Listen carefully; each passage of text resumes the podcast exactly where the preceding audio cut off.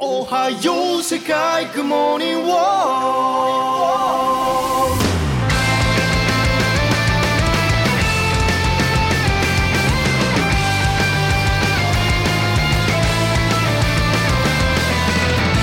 哈喽，大家好，欢迎收听西皮电台，这里是胡说杂谈，我是朵拉。我是无极，小袜子， 嗯，听出来了，我感冒了，今天我肯定有话少。没事儿没事儿，你只要来录节目就行了，因为咱们胡说杂谈已经歇了这么久了，没歇够，这不是还病了吗？就是专赶这个要录之前就生病，对吧？那可不嘛，头一天还给我传染了，说话跟太监似的。所以，所以朋友们，我现在非常的危险，你知道吗？一左一右两个大病源。你赶紧把口罩戴上吧。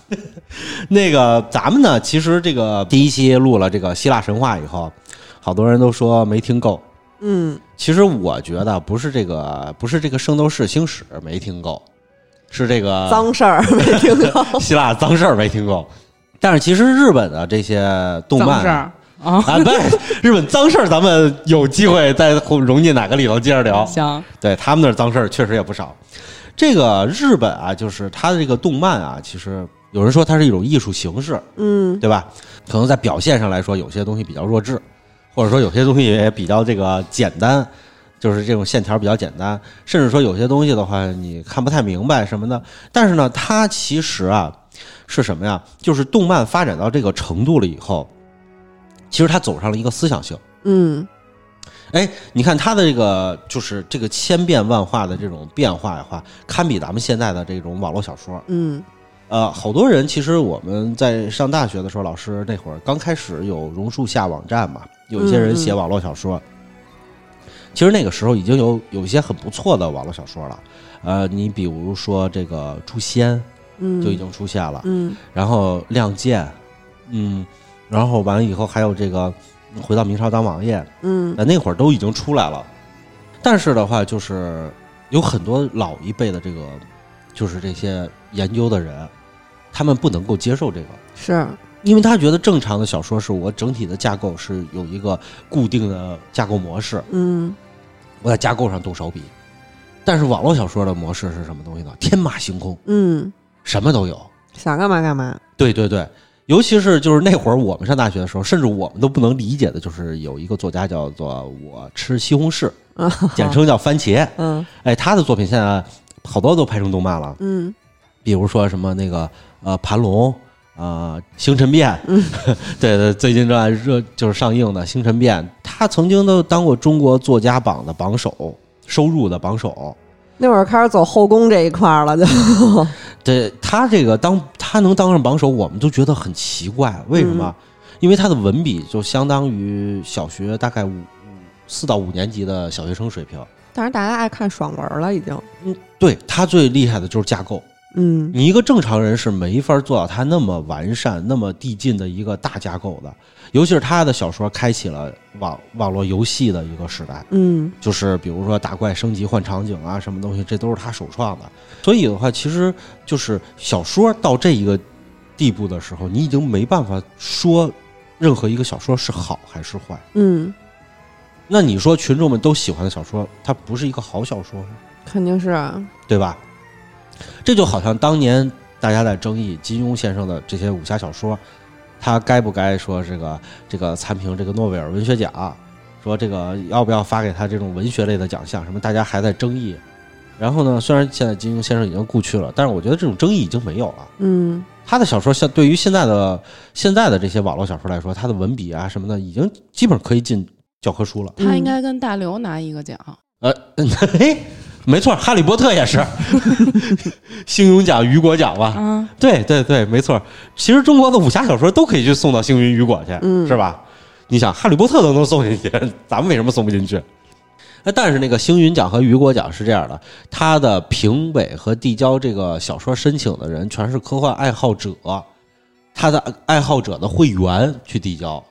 嗯，哦，对，所以呢，这些爱好者大部分都是一些国外的这些。这些参与者，那他们没底蕴，看不懂呗。哎，嗯，什么时候就是，反正咱们现在也也慢慢的，咱们国内的这些这些会员也都增多了。那咱们这二一蹦二十多米高，这不科幻吗？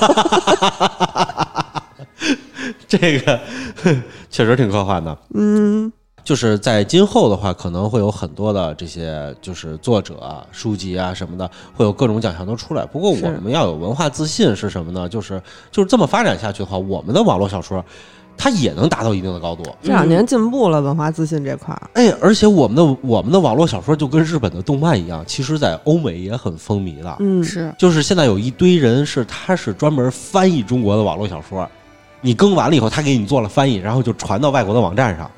哎，你那我是不是能靠这挣点钱？你确实可以，让他们好少用点文言文就行了。因为这这类翻译的人还不是特别多。嗯，这些翻译出去了以后，那个外国人哪儿见过这么天马行空的啊 作品啊？他们他们看见都是肚子里有一球，叭叭慢慢变大。特别，他们都看见都是特别正经的。哪吒他妈，就其实其实你说《哈利波特》这种作品什么在欧美盛是就是盛行啊什么的，嗯是因为写这种类型的人特别的少，对对对，嗯，特别的少。所以的话，一翻译过去以后，好，现在外国网友们天天趴在网上看咱们国内网络小说，嗯，而且人家人家更新速度就跟咱们这边日本动漫更新速度似的，出来了以后咔就有了。一天最少六千字嘛，他们我又找着副业了，电台可以先停一停。那那那你可以先翻译我的。那个，所以呢，就是说，其实你看，就是说聊中国的网络小说，就是在我们就是想说日本的动漫。嗯嗯哎，日本的动漫也是这样的情况，而且比咱们走得更快更早。嗯对，哎，中国动漫，咱们大家就说知道，就是在之前的时候，是因为了一些呃政策上的原因，所以大家没想明白，嗯就总觉得动漫是就是在这种政策下，我只能给这个小孩儿看。嗯，但是近近些年是突然想明白了，是因为咱们那会儿小孩长大了，对，对，现在是突然想明白了。你比如说特别好的动漫，比如说这个《玲珑》，还有《一人之下》，对，咱们原来这个咱们国家的国漫刚开始的时候，就在咱们比较小的时候，也是先玩的人家玩剩下的走少女漫画这块儿，近两年才开始什么热血呀，什么少年漫画才开始。其实我最早接触的国漫是严开画的那个《雪耶》，哦，雪耶是吧？嗯他啊那个就挺科幻的，而且他那个叫什么？中国历史上第一部少男漫画，特别梦幻，但是他嗯那个背景又很宏大，就挺不对对对错的。是是是，但是后来就没想明白嘛，近些年就是终于想明白了，嗯所以的话，咱们这边也起来了。日本那边因为是走的比较早，所以的话，它也是慢慢的进阶的流程，包括它的热血，其实是咱们年轻，咱们再小一点的那会儿的时候的是热血。对现在日本最流行的真不是热血，对，流行的是中二。它总是会摆在这个就是这个漫画大楼的这个第一层、第二层、第三层，让你进门就看见哇，这个中二漫画这本又更新了。你要想找热血，不好意思，五楼、五楼、六楼去看去，嗯，嗯。墙角。对我，我以前也说过，这个就是想找这个进击的巨人，我想看看，当时我想看看后头的故事情节，结果去了六楼最墙角，搭一梯子爬上去。是热血漫画套路比较固定了，相对来说，但是的话，就是热血是在咱们这边和欧美还都是比较盛行的。可说呢，啊。对。燃起来，超英，嗯。天，对，美国也很盛行，美漫美漫也是比较热血的那种啊，嗯，对吧？就是超级英雄类的。嗯所以的话，就是其实我们也想把更多的好的这种动漫作品介绍给大家，是是就不只是聊一些以前的这个这个圣斗士这个系列。对对对，对圣斗士系列的话，是因为为了给最年轻的这些朋友们介绍一下，你要有兴趣，因为大家可能都知道，但是看的人不多。但是有出了很多新的，其实的话也建议大家去看一看，比较有意思，嗯，天马行空。就是你你觉得新的漫画里头、新的动画里头都有哪些比较好的？我最近看一个比较热血的是，就是最近正在连载的一个漫画叫《怪兽八号》，就它也是传统热血那种。他们就是日本那块儿每天都会出现怪兽，然后专门有一个部队是杀怪兽的。然后有一天呢，有一个菜狗，它就突然被怪兽上身了，然后他就变，他就能变身成为一个特别牛逼的怪兽，但是他又想加入那部队，他就自己。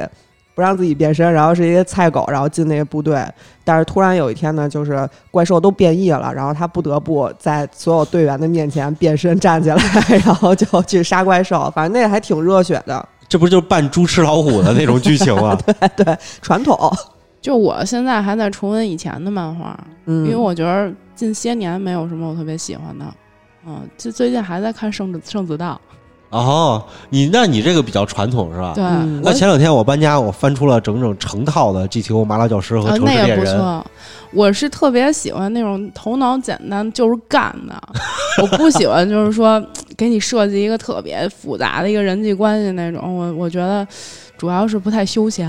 啊，这就就跟那个看一个天使红河岸，你必须还得去查历史似的那种。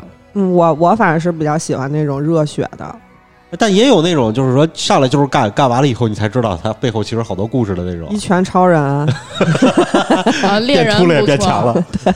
猎猎人不错，刚开始也是出来就干，然后后面一大堆事儿。嗯，这他猎人，但是到最后的时候他不画了呀。是啊，现在还没画完呢。那是就是主要是爱打麻将嘛。那会儿日本地震的时候，我都觉得干脆死了算了，别折磨我了。就是从今天开始要跟大家聊的一个新的动画，嗯，呃，也是漫画，大家也可以去看漫画去。然后新的动画叫做《石纪元》，嗯，嗯，这个的话，在咱们之前的节目里头，其实咱们提到过一嘴，对对对，说这个说这个提糖的时候说喝了可乐国，喝了可乐就叛国了。嗯。然后咱们也有听众朋友在底下说说，哎，那个叛国的那个是浅无幻。嗯，对，其实那个说的就是《石纪元》里的故事。是，嗯，今儿跟大家来聊一聊，没看过的朋友们听了，如果觉得有意思，大家就去看一看。嗯，如果你要是觉得觉得有意思，又自己不想费那个时间的，那你就听听算了，因为这个现在还没结束。对对对，那个前提啊，咱们先介绍一下这个漫画。这个漫画呢，现在是目前连载于这个少年 Jump，然后呢是被日本呢誉为是新的漫画界四大天王。嗯，前一个四大天王是谁呢？小袜子知道。那个火影、海贼那几块料吧，对，火影还有谁、啊海贼、死死死神网球王子。哦，这是之前新网球王子，我觉得嗨，呃，但这是之前老的四大天王，新的四大天王之一就是石纪元。嗯但是这个石纪元其实，在咱们国内呢，又不是说就像之前那四部漫画一样掀起了对对浪潮，是为什么呢？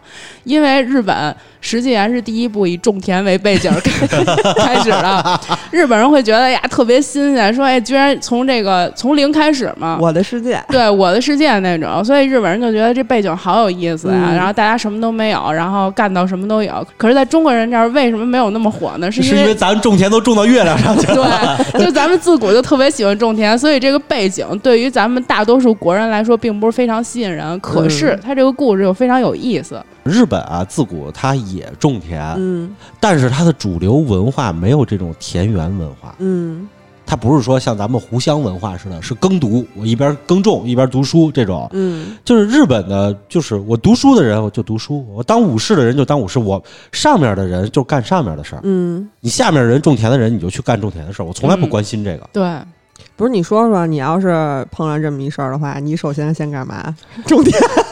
我作为一个中国人的话，摘果子种田。对，肯定的，你这基因里就是这样的。对，这个咱们的骨子里头，对这个种田就有喜好。是不是都上过大学？谁上大学没养过两盆花啊？对对对，就是这样的。而且在外国人的话，他养一个花的话，就是感觉就是不一样的喜好。你先说说这个种田基因，就是在咱们国家有多重要吧？就是在国外，不是每个每家每户都有小院儿吗？啊人都种花，就咱种菜。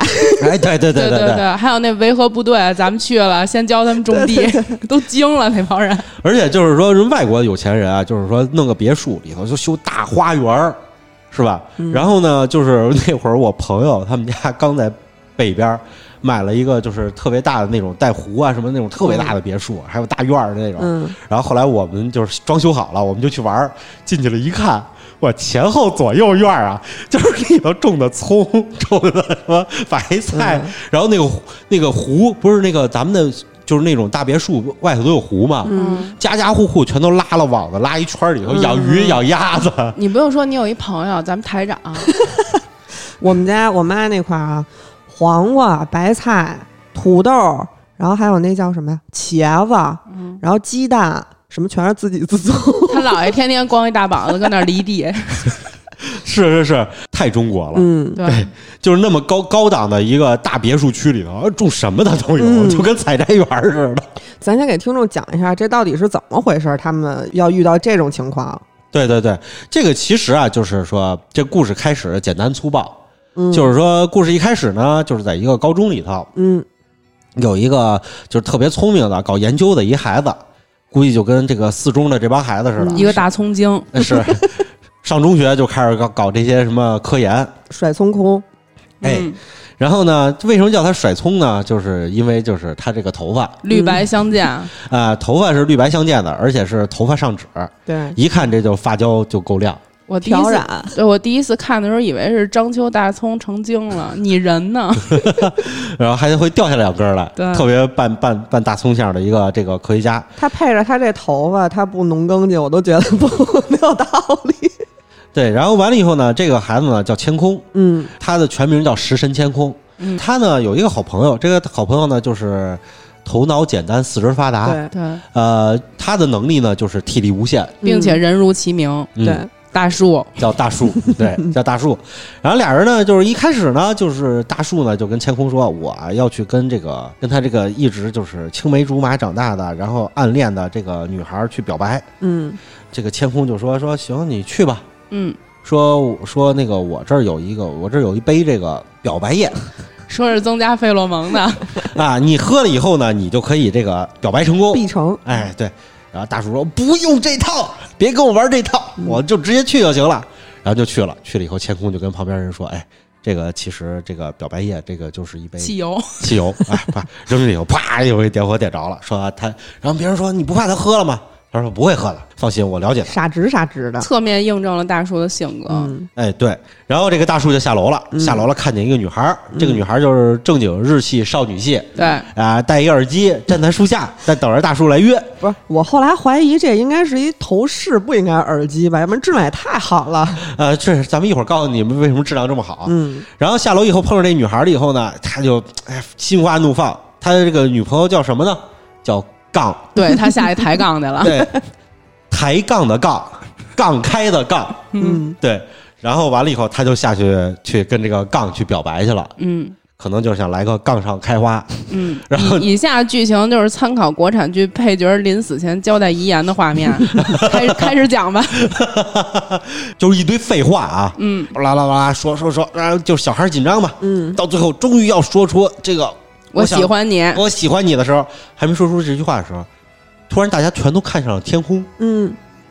这个天空啊，突然很亮，对，然后这个亮光啊从远及近，所有触碰到这个亮光的人，注意啊，是人，嗯，不是动物，这个人全都瞬间变成了石头。嗯，为了大树表白而给他设计的原谅色，爱是一道绿光。爱是一道光，如此美妙。嗯，然后扑过来了以后，这个这个这个绿色啊，就是扑到了身上了以后呢，所有人都变成了石头，嗯，包括在二楼一直喝这个喝这个魔爪饮料的这个嗯天空，啊哎，看到了以后，然后饮料啪嗒掉到地上，自己也变成了石头。嗯，哎，全世界的人类全都变成石头了。哎，他那个漫画里头还有川建国，川建国坐在白宫里变成石头。那现在这这个漫画就是。现在这个再往后出的话，这是不是复活的时候就就就得是拜登了？嗯，可能是。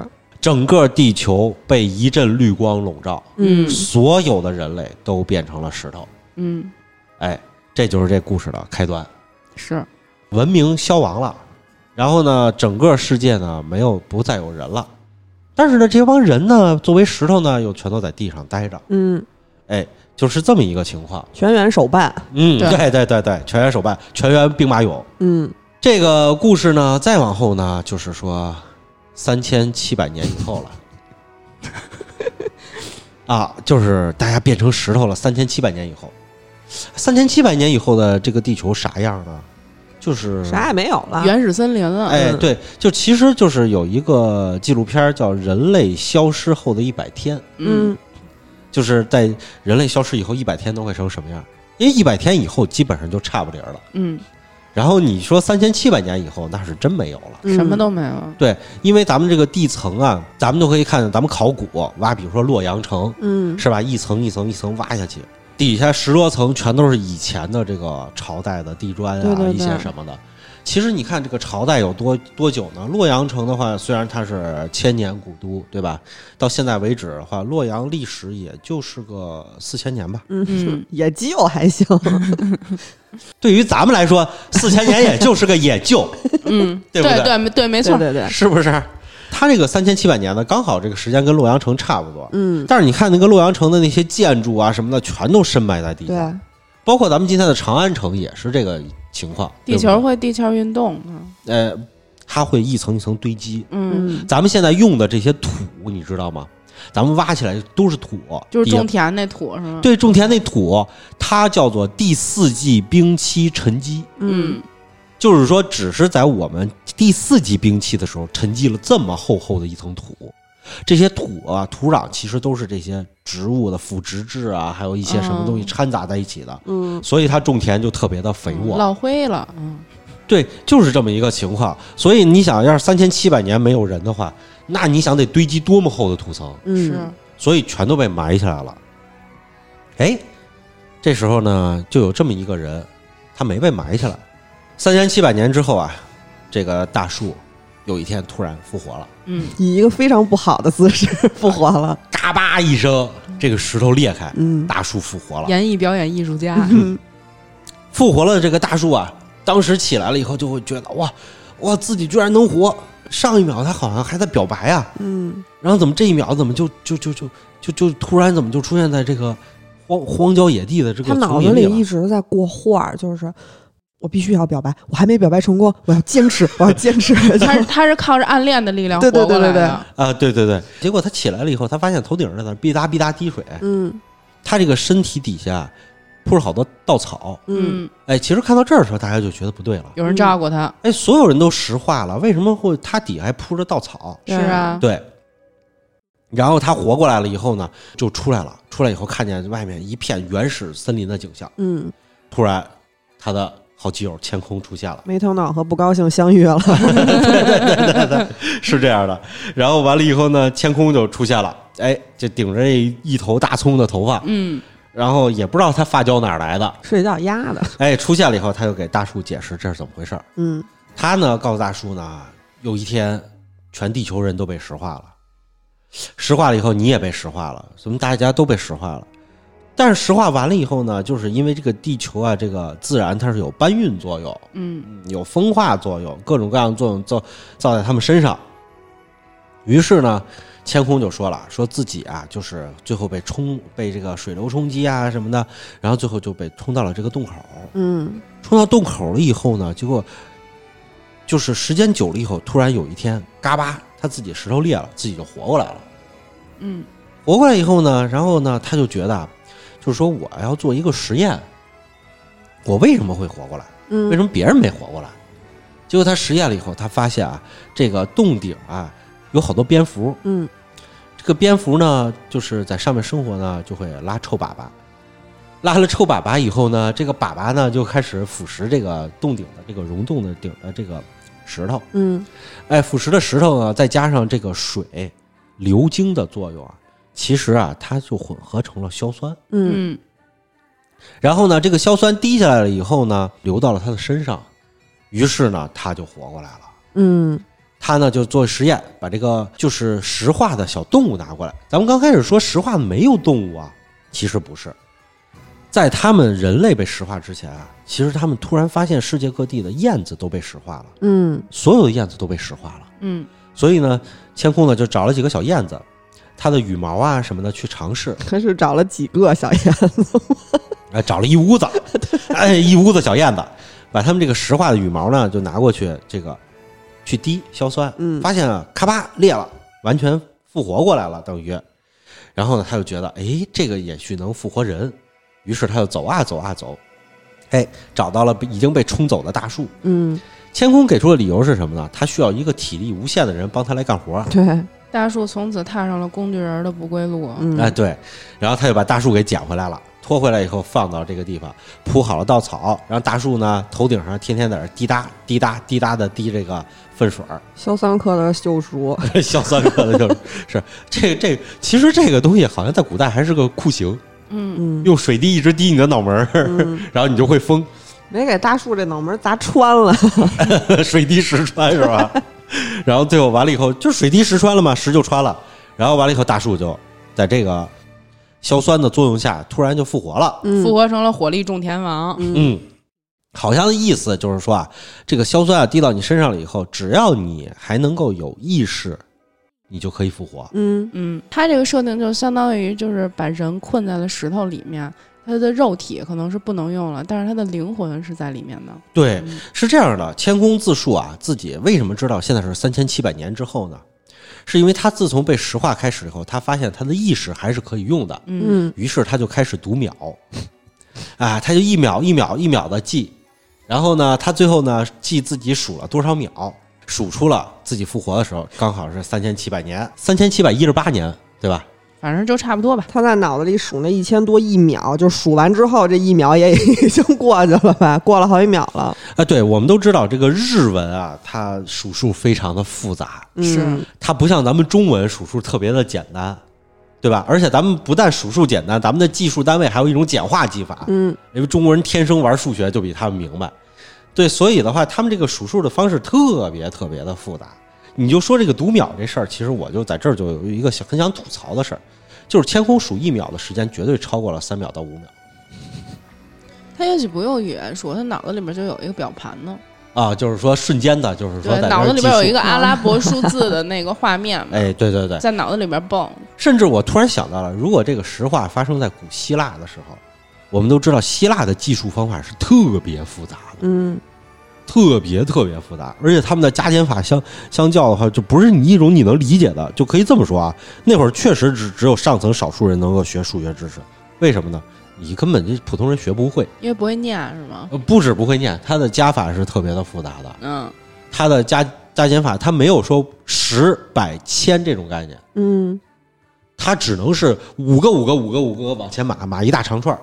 这个数数这个东西不知道怎么他是怎么做的，嗯，反正就是据说啊，他数了三千七百年，自己醒了，哎，然后呢，他就觉得这个只要有意识，然后再加上硝酸，哎，你就可以复活过来。嗯，复活过来以后，他们干嘛呢？他们就说：“哎呀，我们要开始在这个里头搞科研，也我们要做复活液。”嗯于是呢，这个大树就被他说服了。大树心想：啊那我必须得这个，就是把千空照顾好。为什么呢？我还要负责，我还要负责去复活杠还没表白呢。啊对我就是表白撑下来的。嗯，然后他们就开始去，就是捕鱼啊，挖坑，然后什么砸贝壳什么，这事儿全是大树的，嗯，就开始工具人火力种。天王嘛。对对对，千空就负责研究。做了一份复活液以后呢，他们就打算去复活这个杠。嗯，俩人就开始上路了。但是他们路过的这个地方是原始森林了，嗯是，已经这个动物都已经很野了。然后呢，人类自从被石化了以后啊，这个这个动物啊，就从动物园里跑出来了。可能有的没关好门的，动从动物园里跑出来的，然后或者说这个就是有这个本身就是野生的。哎，家里的狗啊、猫啊什么的，它们也都变成野生的了。所以的话，他们走的这个路上的时候啊，就遇到了野兽。嗯，这个野兽啊，应该是老虎或者狮子，嗯反正呢就是很饿，或者呢也可能三千七百年了，有部分猫变大了，反正就是他们对付不了。嗯说实话，这些东西哎打不过，这又有狼又有这个的，这怎么打得过啊？他们两个人呢，就是赶紧跑跑跑跑，最后跑的来不及的时候，摔到一个树棵的时候，已经被这个野兽包围了。嗯野兽包围了以后，他们就要自救，自救全剧终了，马上就。大树就跟千空说啊，说要不咱们这儿有一份复活液，说说临时应急，我知道复活一个人，然后他就能救我们说我们那片儿那大混，啊。然后呢，千空说是什么人呢？扛芭蕾啊，说这人厉害了，这人号称啊，就是被誉为叫做灵长类最强高中生。嗯，我就想啊，这个灵长目类里头啊，还有黑猩猩、大猩猩、红毛猩猩，是吧？对，各种各样的，他们也就是没有个初中、高中。你说他们但凡是有个高中的话，可能这个名头也落不到就是有学历的灵长目类最强的男的。嗯这个男生呢，叫做斯，嗯哎，外号叫狮子王斯。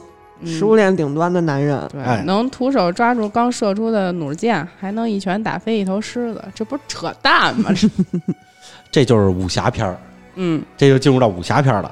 然后呢，就天空就说：“那在哪儿呢？就是就在他们背后这个树棵这儿。嗯，”然后于是呢，他们就跑过去，然后一把这个复活液就泼在这个丝的脸上了。嗯然后丝嘎巴裂了以后，瞪着天空说：“什么情况？”然后天空就以最短的方式告诉了他现在是怎么回事。嗯，现在是哪年以后，我们遇到危险了，我们把你救活了。然后丝就说：“行，来吧，哥们儿让开。”过去咣一拳就把狮子给打飞了。嗯啊、首先这个很扯淡啊，你还想打飞一个狮子？对，其次呢，就是说这个扯淡里头还有更扯淡的事儿，就是除非这个狮子王他也有意识，嗯，一直保留着，在数数或者在想什么，否则他不可能一醒来以后那么的冷静。后头已经就是忽略这一点了，是个人就能复活了。对，哎，复活了丝以后呢，他们就回去了。回去了，因为什么呢？就是说，据说这个硝酸啊，只能等，只能等这个滴的，嗯。嗯这一个洞只有这一个点滴的，然后只能滴的这一个点呢，只能在底下放一个桶慢慢接。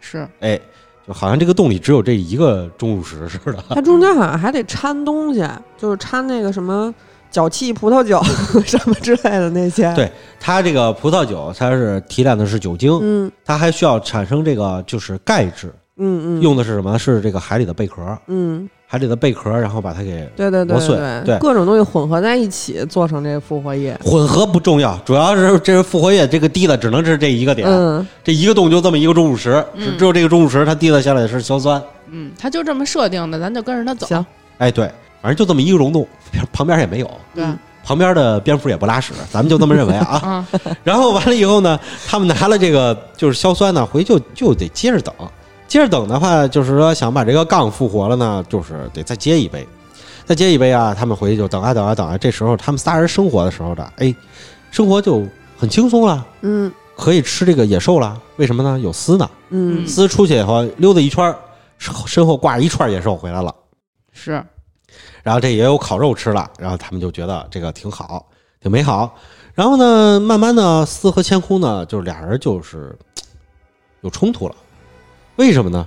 就是有一天啊，这个他们发现啊，这个丝啊，在这个海边儿以后呢，把这个石像啊，有很多石像是中年人，还有小孩儿。嗯，他把这个中年人啊、中老年的，中老年的人全给砸碎了。恐怖组织头目实锤。嗯千空就告诉大叔啊，这个砸碎的这个人啊，他试过，砸碎已经碎了的人，你在泼了这个复活液以后，他是不能复活的。嗯死透了。哎，对他就是死透了。司这么干呢，就是说想把这个中年人全给消灭掉。为什么呢？他说啊，他只想让纯粹的年轻人复活，就是他小时候让人欺负过，对他要净化人类，啊、净化人类呢就不需要这些年龄大的人。但是呢，这个这个千空就说了，这些年龄大的人啊，他啊有各种各样自己的能力，比如说有的人呢，就是说你是觉得他无腐坏，但是他会管理国家，哎，然后呢，有的人呢，就是这个他的知识非常的渊博，对吧？有的人会教书，甚至说呢，有的人呢，就是说这个手艺人呢，他的可能年龄就会比较大，嗯需要这些人来去就是做这些工人这些角色。所以呢，千空说他是要复活所有的人类，每一个人，他要把这些人类全都复活，然后俩人就产生矛盾了。产生矛盾了以后呢，这个时候这个就比较扯淡了。这个时候啊，他们两个人都互相感觉到对对方要弄死自己。嗯就是在这样一个这个人类危机存亡的只有仨男人的情况下，这仨男人里有两个人就因为这个小小的意见就要互相弄死对方。主要是思想弄死千空，呃，千空就觉得思思要弄死他，嗯，然后千空呢，现在呢就是说咱们必须得打败司，嗯。然后打这儿就开始规划，俩人就开始起冲突了。他们就决定去要去复活这个杠了。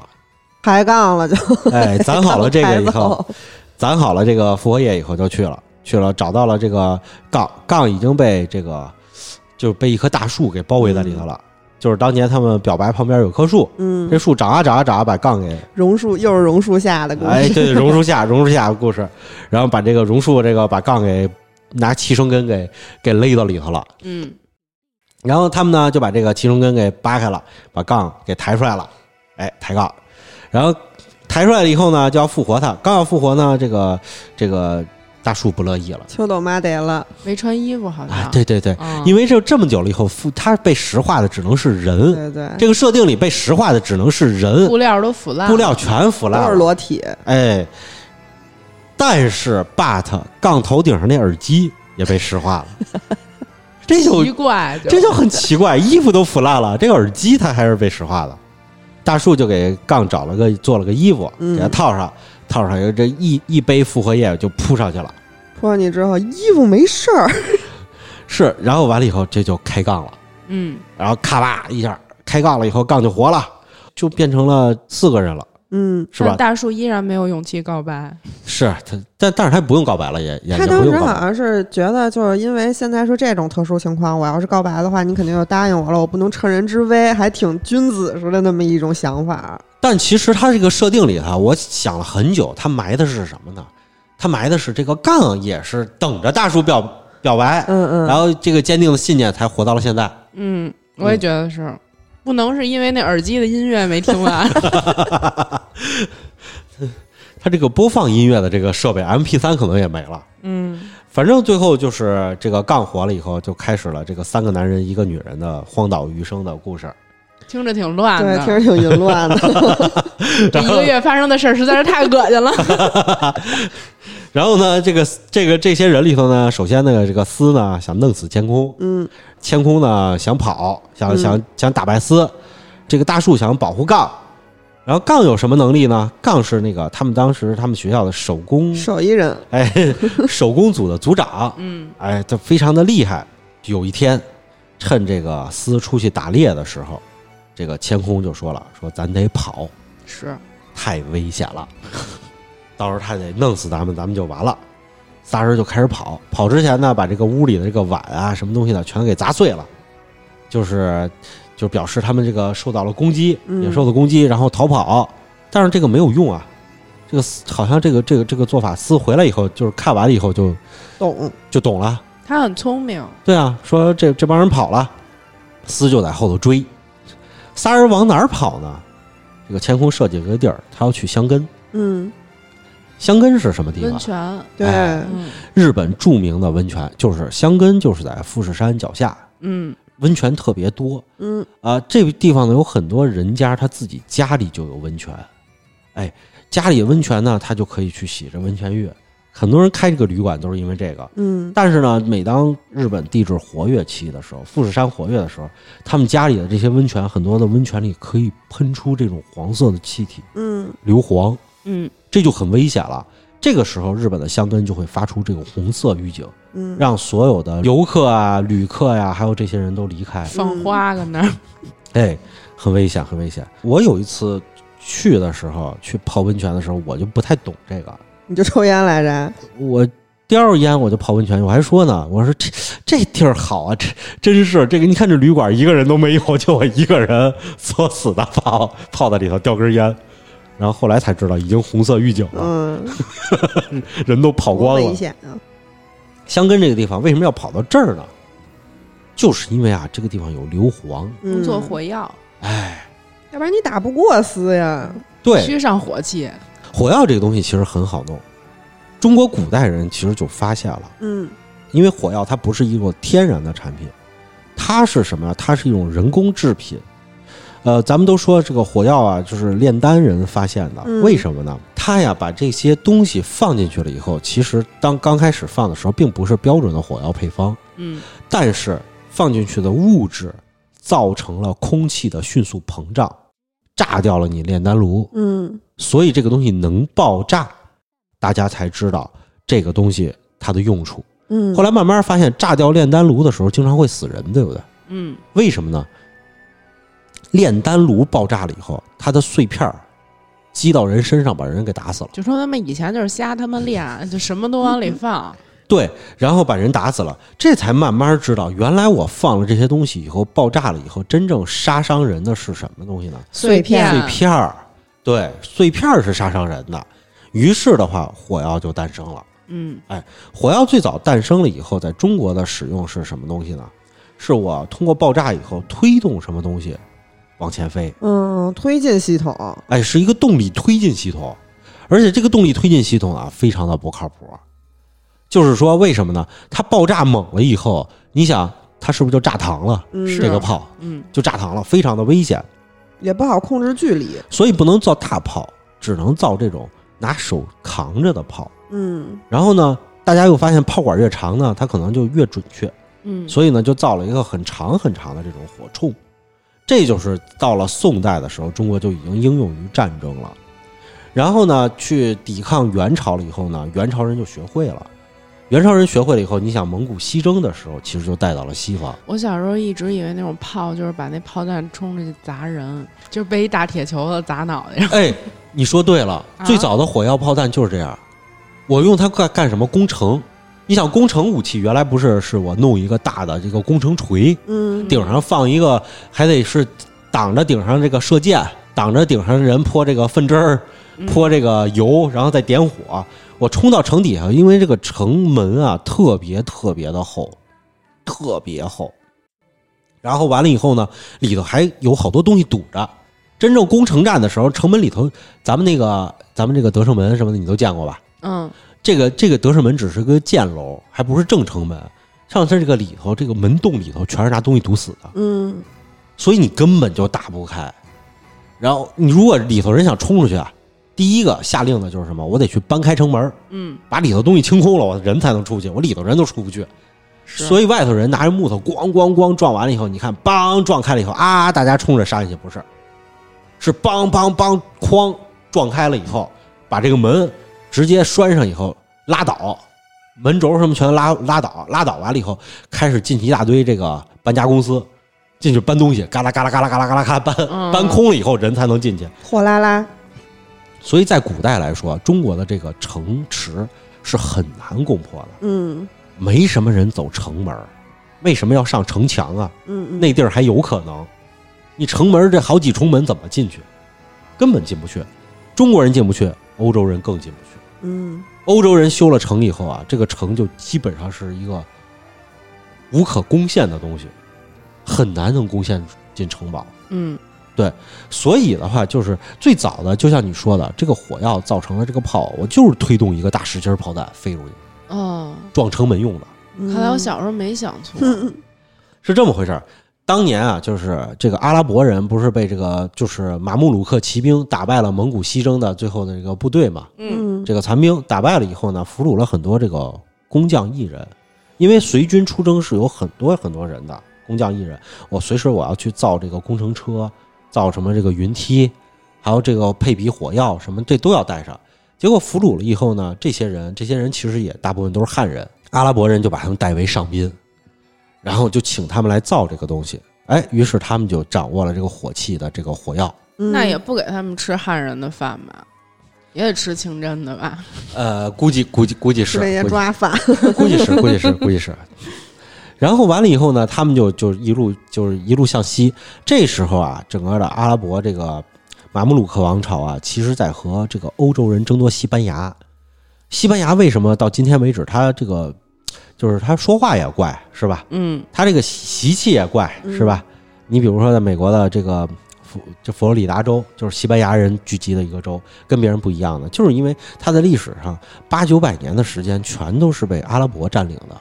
嗯然后这时候呢，天主教的这个天主教的欧洲呢，就是这个教皇呢，就开始支持这个当时的这个西班牙这个这边的人，然后去组织军队打进去，要把这个阿拉伯人赶出这个欧洲，哎，然后去支持这个阿拉贡王王国呀什么的，他们去反击。然后呢，这时候呢，他们呢就是占领了很多的这个据点。刚开始打过去后，占领很多据点，我修城呗。我只要占领这个地方，修一个城，我是不是就守住了？嗯就修了城。修了城以后，阿拉伯大军到了楼底下，到了底下以后呢，当地的这个红衣主教呢就跑到了这个顶上，为士兵们祈福啊，上帝们保佑你们，然后我们是百战百胜的，然后呢立起十字架，圣十字架，然后完了以后，这个阿拉伯人是打不进来的，我们是一定会赢的。然后什么的，然后做完了这个工作以后，底下士兵们群情激昂，啊，抗击阿拉伯人，把他们挡在城外。嗯，阿拉伯人没动换，推过了一门炮，嗯然后他们就是这是什么东西？大老远儿拿一铁桶子指着我们。当时这个红衣主教就说：“不要怕，孩子们，这是巫术。嗯阿拉伯人这个巫术啊，就是他是不会在上帝面前起任何作用的。对他们只是想诅咒我们，用这个东西诅咒我们的十字架。哎，然后大家说对，没错，就是巫术，巫术。就看阿拉伯人在后头捣鼓捣鼓捣鼓捣鼓，围着这铁桶子转了好久，然后最后呲点燃了一根绳，然后所有人都跑得远远的，嗯全撤开了，然后就只听轰的一声，然后这个铁桶子居然向后飞了很远，然后他们就真的去见上帝了，是吧？铁铁桶子先飞了很远。嗯，为什么呢？当时阿拉伯人掌握这个炮的技术还不好，嗯炮的后坐力掌握不好。对当时的阿拉伯人放一炮以后，就是伤敌一千，自损八百那种，他也不知道会飞到哪儿去。然后完了以后呢，打出去了以后，结果这一炮啊，直接把这个城楼给轰塌了，城门加城楼有楼劲儿的。加红衣主教全塌里头了。然后阿拉伯人就冲进去了。嗯这时候，这个这个天主教的这边的士兵们就全无士气，往外后溃退，一边跑一边说阿拉伯人有一种巫术。红衣主教说了，是一种巫术，这种巫术的就是就晴天一声雷响，嗯，然后完了以后，前面的人全都死了。嗯然后完了以后呢，接着呢跟阿拉伯人打的时候，这时候阿拉伯人就开始造了很多门小炮，当然，炮还不大的，都是小炮。小炮以后呢，就是在这个欧洲人冲锋的时候，在后头咣咣咣咣咣一放炮，打过去了以后，当时就是这大铁坨子嘛，横着飞出去以后，砰落到地上就砸死一片，落到地上就砸死一片。而且你越站得越高呢，就是骑在马上，高头大马嘛，站得越高，你死得越快，嗯这个兜过去就就死了。目标大嘛，嗯，所以今天我们再听见“砰”的一声响，有人说那个就是说就是说有有有枪响，你第一反应是趴地上。嗯嗯嗯这种习惯是我们不是人类与生俱来的。当时的人听见声音响了以后，第一反应是呆住，傻狍子，对，第一反应是呆住。呆住了以后的话，这个这个大炮的作用就变成了什么呢？我不但能炸死你人，你剩下的人还呆住了，嗯，呆住了就是活靶子，赶紧射箭，瞄准，赶紧射箭，因为炮的要准星当时不如箭高，嗯。赶紧射箭就行了。结果这个火药就传入了欧洲，嗯。当时欧洲人就觉得哦，这个太厉害了，这个东西。上天的礼物，哎，其实你刚才说啊，你认为是一个弹珠，一个球打出去后去砸死人，到今天为止，我们的枪还是这个道理。哦，枪子，你你看那个子弹，长管的后头全是火药，点燃了火药以后，头上有一个铅弹头，有的可能是尖长的，有的可能是圆的。嗯然后这个头啊，砰爆炸了以后，这个圆形的或者这个锥形的子弹头在这个枪膛里头，通过膛线旋转起来以后，过去以后还是打到你身体里。死于铅中毒是的，啊，其实其实子弹真正的话，它有几个杀伤威力让你死，不是进去的一下让你死。比如说日本的三八大盖儿步枪，嗯，它打你四五枪，你可能都死不了。是，这抗日战争的时候，就是咱们生存率那么高，就是因为大家都用三八大盖儿。嗯它是什么呀？有一种是旋进去了以后，在你出你身体的时候，因为旋转的速度带走你一大片肉。嗯，如果打的位置比较正，可能破坏你的动脉，你死了，嗯，流血过多失血，致死。第二种呢，就是这个铅弹头打到你身体里以后，铅中毒嗯感染了，破伤风，你死去了。我这个无知猜的还挺准，因为当初最早在欧洲开始广泛使用火枪的时候，还没有抗生素，嗯，所以你中了枪，基本就是死。就再见了，就再见了。对，所以的话，这个枪才会这么厉害，就等于在战场上这些士兵受伤的士兵死亡率也会很高。嗯然后呢，千空他们就去找的就是这个东西。嗯它怎么配比呢？其实中国人早就告诉你了，叫一硝二黄三木炭，嗯嗯嗯是吧？就是你按这个比例就行了，一比二比三。你配起来了以后呢，这个爆炸呢就是这样。那你怎么怎么能够爆炸的更加均匀呢？达到更好的效果呢？就是你在这个里头提纯的基础上做文章，嗯或者说你是在这个配比的这个基础上再做文章，就是嗯更精细一些。磨的粉更精细，提纯更加纯，然后呢，然后呢配比更科学，哎，这个东西的话就可以提高提高你的爆炸当量。听着特别像奶粉，配比更科学。是的，配比更科学，嗯因为阿拉伯人和欧洲人在打仗的时候，他们的配比不是很科学，所以他们的炸膛啊经常会有，他们的枪械刚开始的时候确实管用，但是经常会哑火，经常会怎么样？它并不科学。而中国这边配比更加科学，在中国明代的时候，我们都出现了各种的，就是这种叫做霹雳雷，就是手雷。我的士兵冲上去以后，扔出手雷，趴在地上把对方炸死。嗯你听着特像现在特种兵是吧？嗯明明代就是这么做的。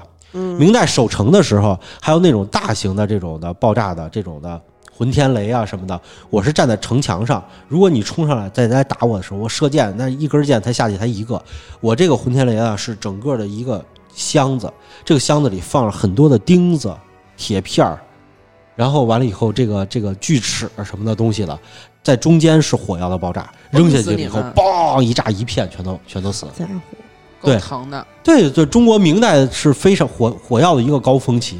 嗯。那在近代之前，天空要做的就是这个东西。